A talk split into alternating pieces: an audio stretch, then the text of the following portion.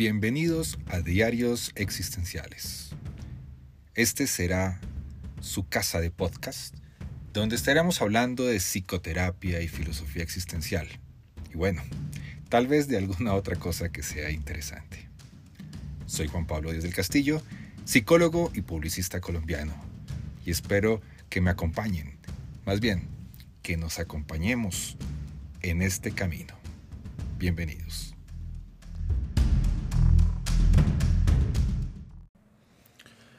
Hola, bienvenidos a un episodio más de los diarios existenciales. Soy Juan Pablo Díaz del Castillo y les doy las gracias por acompañarme, más bien por acompañarnos a este espacio de la vida y obra de Víctor Frankl. Bueno, a veces también hablamos de otras cosas, pero estamos trabajando la vida y obra de Víctor Frankl. Esta vez eh, vamos a centrarnos en un nuevo episodio de su vida. Lo he titulado Y llegó la deportación. Sabemos por episodios pasados lo que está experimentando Austria en el Tercer Reich con la anexión, lo que eran las leyes de Nuremberg y también lo que vendría siendo lo que se llama la solución final. La solución final fue algo que nació en Wannsee, muy cerca a Leipzig, entre Leipzig y y Berlín, donde se reunieron y lograron desarrollar un sistema que pusiera fin a, tantas, eh, a tantos presos, digamos, judíos, para una forma de reducir su población y poder cumplir de esa manera todas las ideas y, y pues, digamos, las propuestas de Adolf Hitler. Durante este episodio vamos a hablar precisamente sobre el día en que llegó la deportación de la familia Frankel al gueto de Teresin. Así que quédense con nosotros y empezaremos a hablar de este episodio.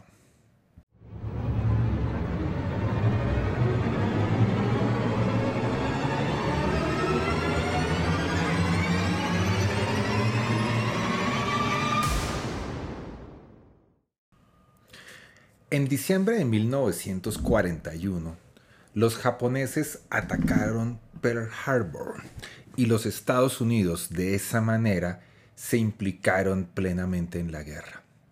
Aquella declaración apaciguó los temores de muchos de los judíos y el resto de grupos acerca de la situación que estaban experimentando durante dentro del Tercer Reich y más que nunca pensaron que la caída del nazismo era tan solo cuestión de tiempo. Pero pasaron, pero pasaron los meses y en septiembre de 1942 el destino volvió la espalda a la familia Frankel.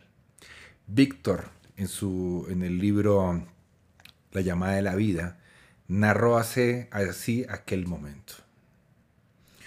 Un día me lo comunicaron se habían retomado las deportaciones semanales de mil o dos mil judíos a un campo del este. Pero nadie sabía en ese momento de la existencia de Auschwitz. De hecho, pensábamos que, que referían a Lituania, Checoslovaquia o Polonia. Como jefe del departamento del Hospital Rothschild y en vista de que seguíamos en actividad, creíamos que podríamos, que podría permanecer con mis padres en la ciudad de Viena. Pero un día recibimos una llamada de teléfono. Decían así, mañana deben estar listos para que los pasen a recoger una escolta que los llevará al Spiegel Gymnasium. Así que estén preparados con 10 kilos de equipaje cada uno. Esa fue la llamada. Al día siguiente teníamos nuestras maletas a punto pero mi padre evidentemente no podía llevarlas, así que cogió una caja redonda de sombrero de mujer y ahí guardó sus últimas pertenencias, incluido un habano, un puro carísimo que le habían regalado su antiguo jefe, que había conservado como algo sagrado. Tenía en ese momento 81 años y un aspecto algo pintoresco. En la caja de sombrero también había metido una caja de whisky perdón, una botella de whisky que llevaba años guardando para celebrar la muerte de Adolf Hitler.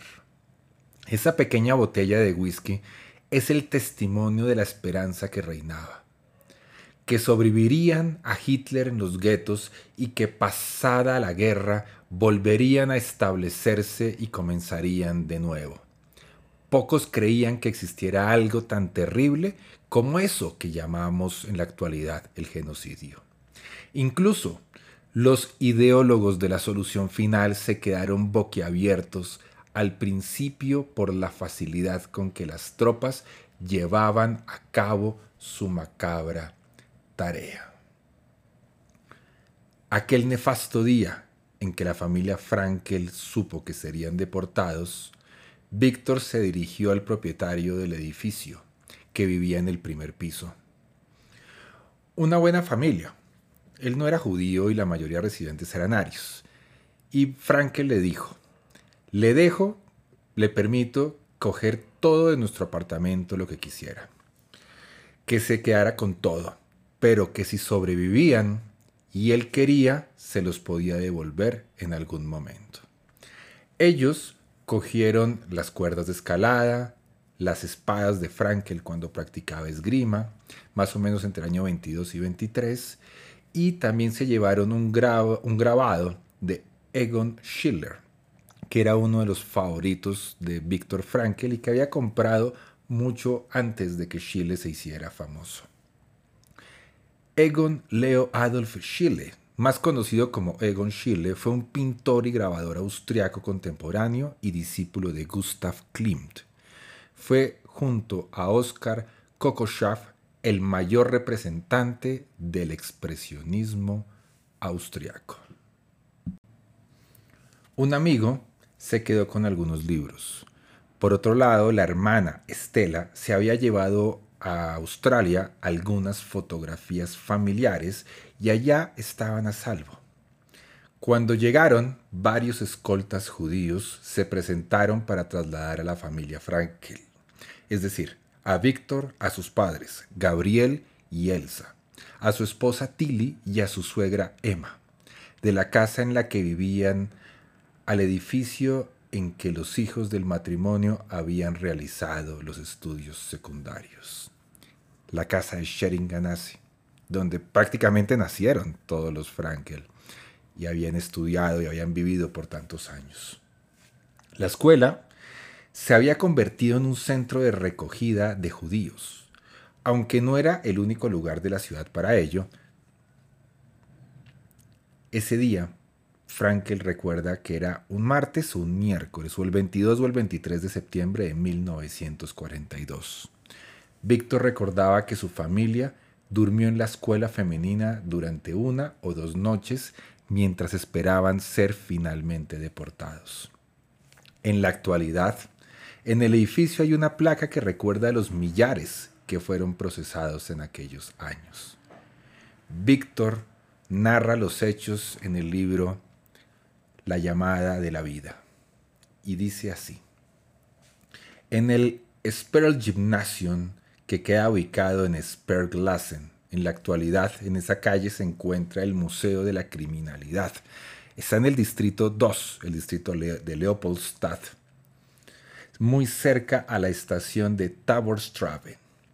En ese lugar hicieron algo terrible. Frankel dice, ni mi padre ni yo hablamos de ello. Me afeitaron completamente la cabeza, pero lo más terrible es que se llevaron a mi padre, ya anciano, y le afeitaron el bigote, la barba y el pelo. Fue humillante, como si se tratara de un asesino que va camino a la cárcel.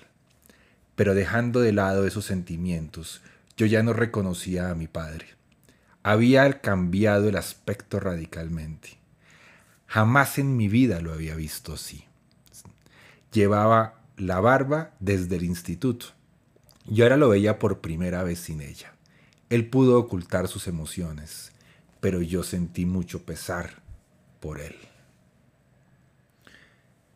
Continuamos con la historia. El jueves 24, en la escuela, hicieron subir a los judíos a camiones por la parte trasera de un camión que estaba al descubierto con sus estrellas amarillas y sus escasas pertenencias, era toda una proeza logística transportar a 1.300 personas en un solo convoy. Pero la SS consiguieron llevar a cabo semejante acción con un resultado notable. Como si las mujeres, los niños y los hombres que llevaban fueran unos apestados, la caravana recorrió más de tres kilómetros por las calles de Viena. En un día típico de deportaciones, los mirones abucheaban e insultaban a la carga humana que se dirigía a la estación de Aspan. Hoy día se puede visitar el lugar donde se iniciaban las deportaciones, junto a Aspan, en el distrito tercero. Una placa en la calle lo muestra como la Plaza de las Víctimas de la Deportación, y un hito de piedra dice, entre los años 1939 y 1942 de la antigua estación de Aspan salieron 10.000 judíos austriacos hacia los campos de concentración y jamás volvieron. No olvidemos la familia Frankel y sus camaradas, viajaban en la caravana 4 que partió de la estación de Aspan. El tren circuló de noche en dirección a Praga, hasta llegar a su destino, Bausch-Korwitz, en la República Checa en la actualidad, es decir, Checoslovaquia en ese momento. La función de Frankel como psiquiatra salvó a su familia de aquellos comportamientos más ofensivos, peligrosos, de esos trenes que estaban ultra poblados. Como se ha leído en muchos libros, como se ha leído, por ejemplo, en el libro de Eichmann en Jerusalén de Hannah Arendt, o se ha leído en El hombre en busca de sentido de Víctor Frankl, se sabe que había gente responsable y decente, tanto arios como judíos, que usaron su rango y sus contactos para proteger a las víctimas de los nazis y minimizar su sufrimiento. Pero no queda del todo claro cuál fue el papel del doctor Emil Tucham, un médico judío vienés. No cabe duda de que tenía cierta influencia en la Gestapo, en las disposiciones al respecto de las deportaciones, y fue alguien quien sobrevivió al holocausto en Viena. Cuando los Frankel fueron llamados para ser deportados, Víctor agradeció a Tuckman que se hubiera movido para aislar a la familia de los peores elementos. Víctor nos narra. Ese mismo día deportaban a un grupo de pacientes psicóticos judíos y Tuckman recomendó a Frankel a la Gestapo como el psiquiatra que debía asistir y ayudar a mantener bajo control a los pacientes durante el trayecto. Un viejo vagón de pasajeros de tren disponía de compartimientos separados y en cada uno habían bancos para los viajeros, acompañado por su madre, su padre, su esposa y su suegro. Suegra, Víctor ocupó uno de esos compartimientos, al tiempo que en el otro se alojaban encerrados los enfermos de psicosis. Junto a las puertas que daban acceso a los compartimientos había una plataforma al aire libre los funcionarios judíos que se encargaban de todos los trámites me nombraron médico de todo el vagón donde viajaban los enfermos y cumplí aquella tarea lo mejor que pude, dice él. Fui de compartimiento a otro, incluso cuando el tren estaba en movimiento, mirando si todo el mundo estaba bien o si alguien necesitaba que le administraran una inyección o algo por el estilo. Víctor nos cuenta que hacía ronda de los pacientes y en una de esas rondas un hombre de la SS sacó su pistola porque pensó que Víctor estaba tratando de huir. No pensaba que nadie iba a malinterpretar lo que Frankel estaba haciendo, dijo él. Y en ese momento Frankel gritó, soy el psiquiatra al cargo de este vagón de pacientes enfermos mentales y solo miraba si todo estaba en orden. Víctor decía, me pudo haber acribillado en ese mismo momento en el tren, pero no fue así. Después de una noche de viaje, los 1.300 cautivos llegaron a Bokonwitz, la estación más cercana de Teresin. Ahí los más viejos y los discapacitados fueron cargados en camiones y el resto se pusieron en marcha a pie. Se dirigían al único gueto judío que las SS habían creado en el antiguo emplazamiento de la guarnición militar en Bohemia, al noreste de Checoslovaquia. Teresin, era en checo, estaba en un lugar remoto, a una hora al norte de Praga. Los judíos que habían tenido la suerte, entre comillas, de ir a Teresin eran en su mayoría ciudadanos reputados, artistas, músicos intelectuales, profesionales y jubilados respetados que recibían de esa manera su recompensa. Procedían principalmente de Checoslovaquia, Austria, Dinamarca, Alemania y Holanda. Teresin no era únicamente un lugar decente en el programa de reubicación como habían hecho creer a todo el mundo la SS, sino una encrucijada en el programa de la persecución. Aunque recibió el nombre de la antesala de Auschwitz, tenía su propia galería de los horrores.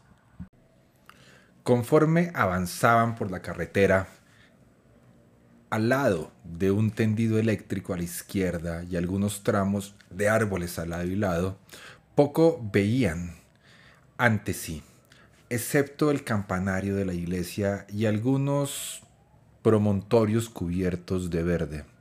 Tal era la primera impresión que tenían de Teresin a medida que se iban acercando. Pero cada vez más descubrían que las colinas verdes eran murallas los muros fortificados de una ciudad que el musgo había cubierto. En 1941, el régimen nazi creó el gueto judío en la Plaza Fuerte, cuyas calles y edificaciones ocupaban 165 acres, constituyendo una ciudad en sí misma. Algunos de los barracones tenían las dimensiones de una manzana de casas y contaban con tres plantas más unos inmensos desvanes. Teresin era una población de Checoslovaquia, actualmente República Checa. Es especialmente conocida por esta historia, por la historia de los guetos de Teresin en la Segunda Guerra Mundial. Pero Teresin fue fundada en el siglo XVIII con el nombre de Teresindat, al crearse una fortificación entre los ríos Elba y Osre por los Habsburgo. Alrededor surgió un núcleo urbano. El recinto estaba compuesto por la ciudad amurallada de Teresin y una pequeña fortaleza de escasos metros de la ciudad, que era una construcción similar, que sirvió de cuartel militar y cárcel tanto antes por los checos durante la durante la guerra, fue un cuartel militar de los checos, pero también durante la Segunda Guerra Mundial fue usada por la Gestapo.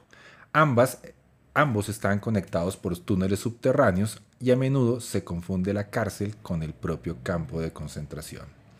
En el año de 1914, tras ser condenado a 20 años de prisión, fue recluido en esa fortaleza de Teresin Gavrilo Prixip, responsable de los ataques del atentado de Sarajevo, donde perdió la vida el archiduque Francisco Fernando y su esposa, la condesa Sofía atentado al que se le atribuye como el detonante de la Primera Guerra Mundial. Si quieren, pueden ir al, podcast de la Primera Guerra Mundial donde abro precisamente de, este, de esta situación, de lo que se vivió ahí. Durante la Segunda Guerra Mundial, la ciudad amurallada fue usada como gueto judío y posteriormente sirvió para el ejército nazi como campo de concentración. La ciudad nunca tuvo la función de campo de exterminio, pero sirvió de prisión temporal para muchos que sí fueron enviados a otros campos para ser ejecutados. Dada la habitabilidad de la ciudad antes de la contienda y que los primeros exiliados fueron artistas e intelectuales, al sur de la ciudad se encuentra fueron artistas e intelectuales, fue una eh, idea genial para poder disimular lo que estaba haciendo la SS. Al sur de la ciudad se encontraba un edificio con cuatro hornos crematorios, que hacia el final de la contienda no daban abasto para deshacerse de los fallecidos. más de 150.000 judíos fueron trasladados a aquel gueto, de los que murieron aproximadamente 33.000 en Terezin y otros 88.000 fueron deportados a los campos de exterminio. Al final de la guerra había 17.247 supervivientes. Al transformar la ciudad en un gueto, la SS desplazaron a sus 4.000 residentes.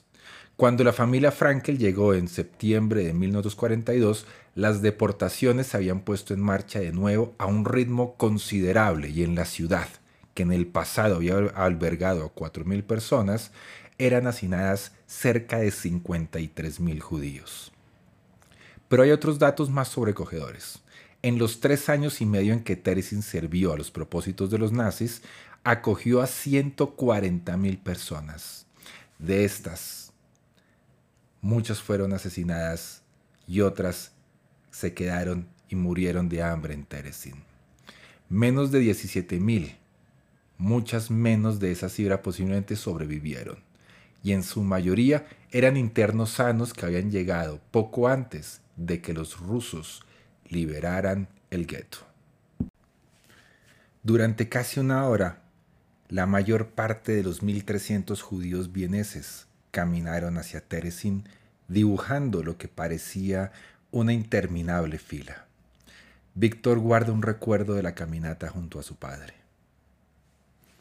Conforme me acercaba al campo de Teresina, la ciudad de Teresina, en compañía de mi padre, él estaba alegre y llevaba la funda del sombrero.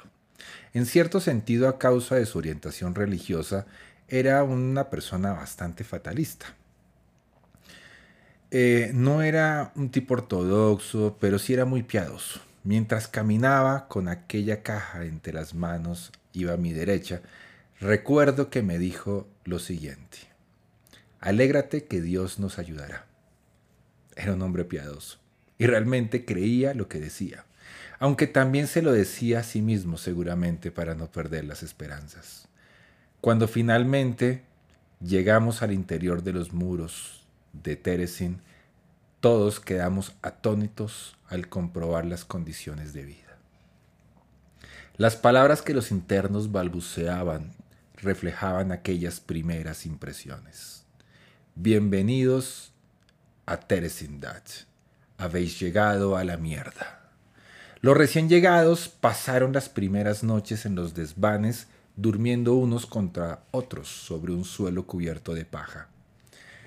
Un año atrás la Gestapo de Praga se había apoderado de la pequeña fortaleza que quedaba a un kilómetro y medio de distancia para acondicionarla como cárcel policial.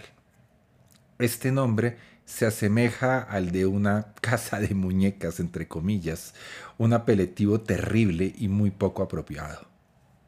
Incluso, al terminar, el término cárcel policial es un eufemismo para lo que realmente sucedía en el interior. Si el gueto principal era terrible, la pequeña fortaleza era el infierno. Era un recinto amurallado que contenía un buen número de edificios, incluso una piscina para el personal de la SS. Construida gracias a los trabajos forzados de los prisioneros y un campo de tiro que era en realidad un gran patio donde los pelotones de fusilamiento realizaban las ejecuciones. Al igual que el gueto, la pequeña fortaleza no ha cambiado mucho y puede visitarse en la actualidad.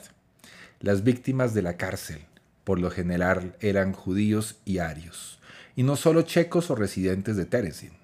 Por regla general, los habitantes del gueto eran encerrados en la pequeña fortaleza para ser castigados, encarcelados durante largos periodos de tiempo en unas celdas frías y húmedas situadas en el sótano y para ser torturados y ejecutados.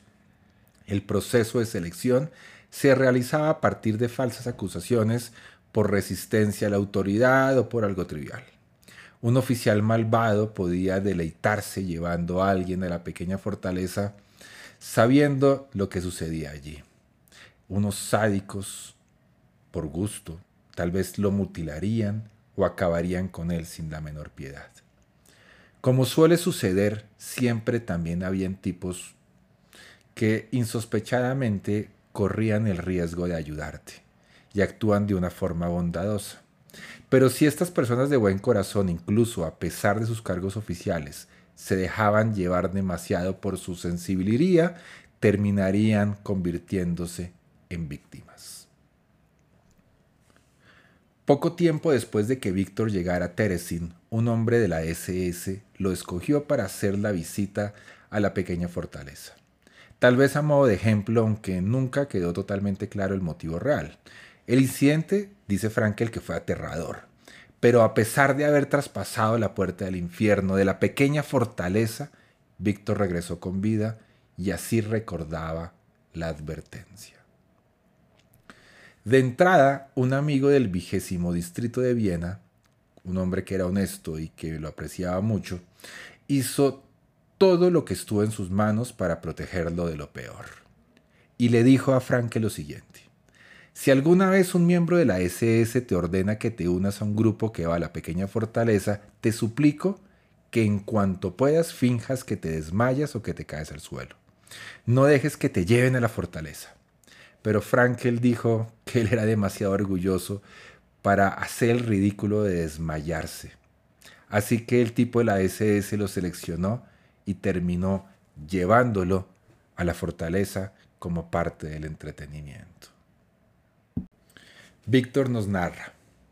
Me llevaron a la pequeña fortaleza y allí pasé tres horas, con un sádico que me obligó a hacer todo tipo de trabajos sin sentido. Llovía y aunque y llovía y tuve que cargar con un cubo o un balde de agua y correr tenía que llevar el balde o el cubo de agua y tirar su contenido en un montón de abono que era más alto que yo. Pero pesaba demasiado. No podía llegar hasta la cima y estaba muerto de hambre. Entonces este hombre cogió el balde y me enseñó cómo debía hacerlo. Y me ordenó que lo repitiera. Por supuesto, me fue imposible, entonces me propinó un puñetazo, me aturdió y caí sobre el fanjo, se me cayeron las gafas y recuerdo que se me rompieron. Pero bueno, regresé al gueto con 32 heridas. Tilly me vio por las calles de Teresen y me dijo, Víctor, por el amor de Dios que te han hecho. Con sentido común y sus, y sus conocimientos de enfermería, Tilly llevó a Víctor de vuelta a los barracones y le vendó las heridas y se quedó con él el resto del día. Aquella noche, cuando más o menos me hube recuperado, dice Frankel, quise distraerme de aquel mal trago. Y me llevó a otro barracón donde actuaban sin permiso oficial, obviamente, un famoso grupo de jazz de Praga. Tocaban una canción que era el himno oficial de los judíos en Teresin. El título en español se llama A mí me resultas hermosa. El contraste entre las indescriptibles torturas de la mañana y el jazz de la noche eran lo típico de nuestra vida. Con todas las contradicciones que se plantean entre la belleza y la maldad, la humanidad y la inhumanidad. Pero los inteligentes responsables de la SS lograron cambiar un poco lo que sucedía al interior de Teresin. Y fue de esa manera como cambiaron o disimularon un poco lo que sucedía al interior cuando la Cruz Roja Internacional decidió inspeccionar el gueto de Teresin. En junio de 1944, los visitantes oficiales invitados con el consentimiento de Hitler fueron a ver lo que Hitler llamaba el regalo para los judíos. Se les trataba de una manera excepcional. Obras de teatro, conciertos, visitas a los parques y tiendas fabulosamente surtidas para la ocasión.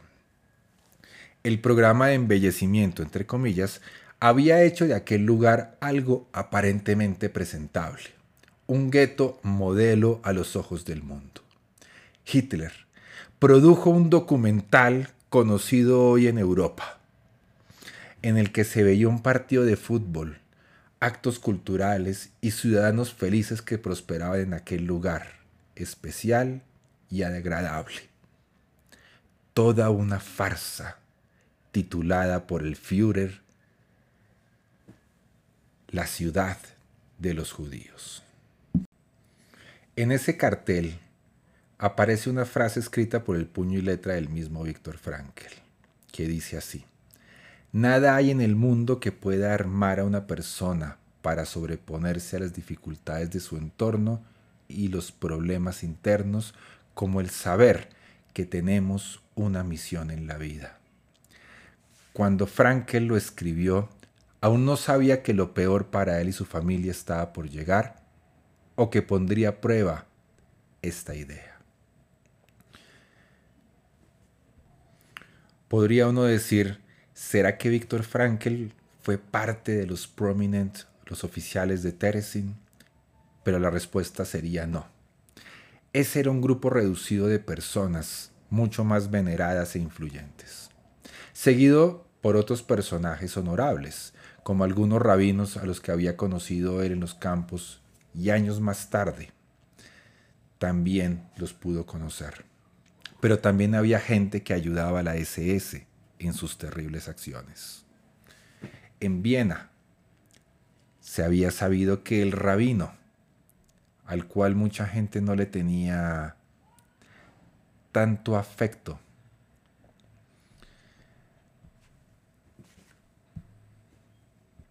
al que le temían y le sospechaban que recibía dinero la Gestapo. De sobra era conocido sus frases fuertes y exageradas, especialmente cuando afirmaba que no tenía el menor problema en denegar un deseo o una necesidad a cualquiera. Víctor recordaba literalmente una frase de aquel individuo. No dudaría un instante en darle un puntapié en el trasero a una dama. Era la frase que decía precisamente este rabino de Viena, al cual mucha gente no, no le creía o no confiaba en él, Benjamin Mormelstein. Como podremos darnos cuenta en toda esta historia, podemos encontrar todo tipo de personas en la historia del gueto de Teresin. Aunque a los ojos del mundo Teresin se presentaba como una población judía autónoma, las estructuras administrativas judías solo tenían una autoridad cuidadosamente calibrada. Jamás se planteaba la pregunta de quién estaba al frente. Y la SS reclutaban algunos judíos para que trabajaran como sus funcionarios y agentes, lo que se conocían con el nombre de los capos. Pero había también muchos ciudadanos honestos en puestos de mando que trabajaban con valor e inteligencia para minimizar la crueldad dadas las circunstancias. Uno de ellos era Jacob Edelstein de Praga. Lo llamaban el anciano entre los judíos, al que Víctor conocía. También conoció al rabino Leo Bach de Berlín. Tanto Edelstein como Bach eran líderes respetados de la comunidad del gueto. Otro líder, mucho más controvertido, era Benjamin Murmelstein, un rabino de Viena. Desde sus diferentes cargos, estos y otros líderes se vieron forzados a trabajar con las SS, lo que puso en el caldero el escabroso tema de la colaboración. En cierto sentido, todos cooperaron con la SS por causas de fuerza mayor, pero no había más remedio, vistas las circunstancias para conseguir una cierta influencia sobre lo que les pasaba a los judíos en el gueto. Con todo esto, el líder más sospechoso y en quien confiaba el menor número de personas era precisamente el rabino de Viena, Mursmeinstein, quien sobrevivió al holocausto y, murió en el año de 1800, 1989. Pero hablemos un poco de cada uno de ellos. Jacob Edelstein fue deportado junto a su familia a Auschwitz, donde el propio Eichmann había dado órdenes para su exterminio. Edelstein fue testigo de cómo la SS fusilaron a su mujer y a su suegra antes de caer él del mismo modo. El rabino Leo Bach era tal vez el más venerado de todos los líderes judíos. Afirmar que su situación había sido comprometida es una locura.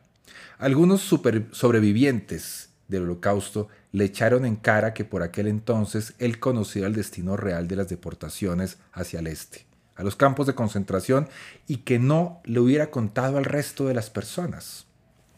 Pero Víctor Frankel, en defensa de Bach, decía que, que su actitud tiene algo de lógica, ya que los deportados jamás lo hubieran soportado de haber sabido que se dirigían a una muerte casi segura.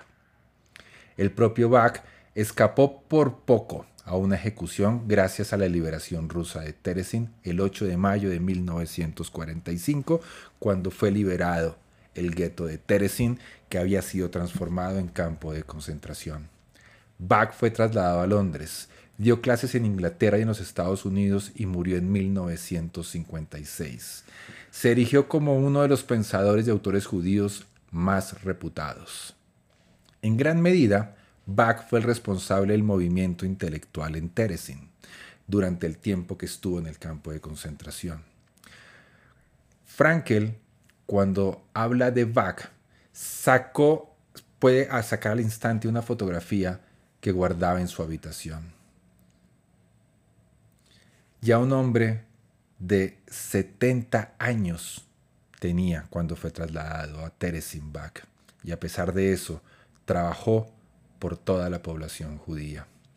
Víctor lo admiraba muchísimo y años más tarde, en 1977, le dedicaría un libro de la manera más sencilla. El libro en español se titula Ante el vacío existencial y dice, está dedicado en memoria a Leo Bach. Ese libro se puede adquirir en la actualidad por la editorial Herder. Víctor narraba así la historia. Todo el mundo respetaba a Bach en Terezin, incluso la SS. La SS estaban dispuestas a hacer una excepción y le habrían permitido ir a Inglaterra, pero él se negó y prefirió quedarse con su gente, los judíos de Berlín. Así que Bach fue deportado a Terezin y declaró como uno de los prominentes, uno de los escasos líderes judíos dignos de respeto. Como tal, podría haber tenido su propia vivienda, pero jamás dejó de comportarse con humildad y dignidad. Era una persona instruida y se preocupó de que siempre hubieran actos culturales. Usábamos el desván de uno de los barracones para las conferencias que eran más o menos ilegales, diría Frankel. Él dice que asistió a una charla que dio y él hizo lo mismo cuando Víctor Frankl habló ante un grupo reducido. Pero Bach asistía, pero Bach asistía. No había tanta necesidad de hacerlo a escondidas. Si anunciaba cualquier cosa, la SS casi nunca ponía reparos, porque lo respetaba como al que más, casi como a un santo. Y en parte era así porque sabían que se había negado a emigrar para seguir con los suyos.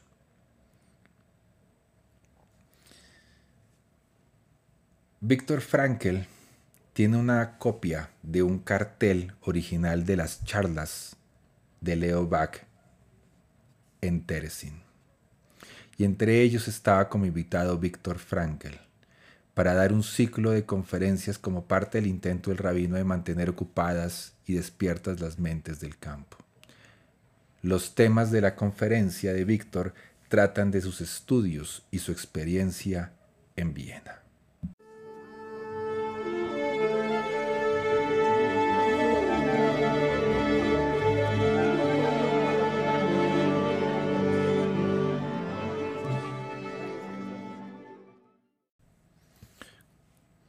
Como podemos ver en esta historia, Terezin se convirtió en el hogar de Frankel por varios años. Fue el primer campo que podemos llamar donde estuvo viviendo y parte de, su historia está vivida en el campo de Terezin.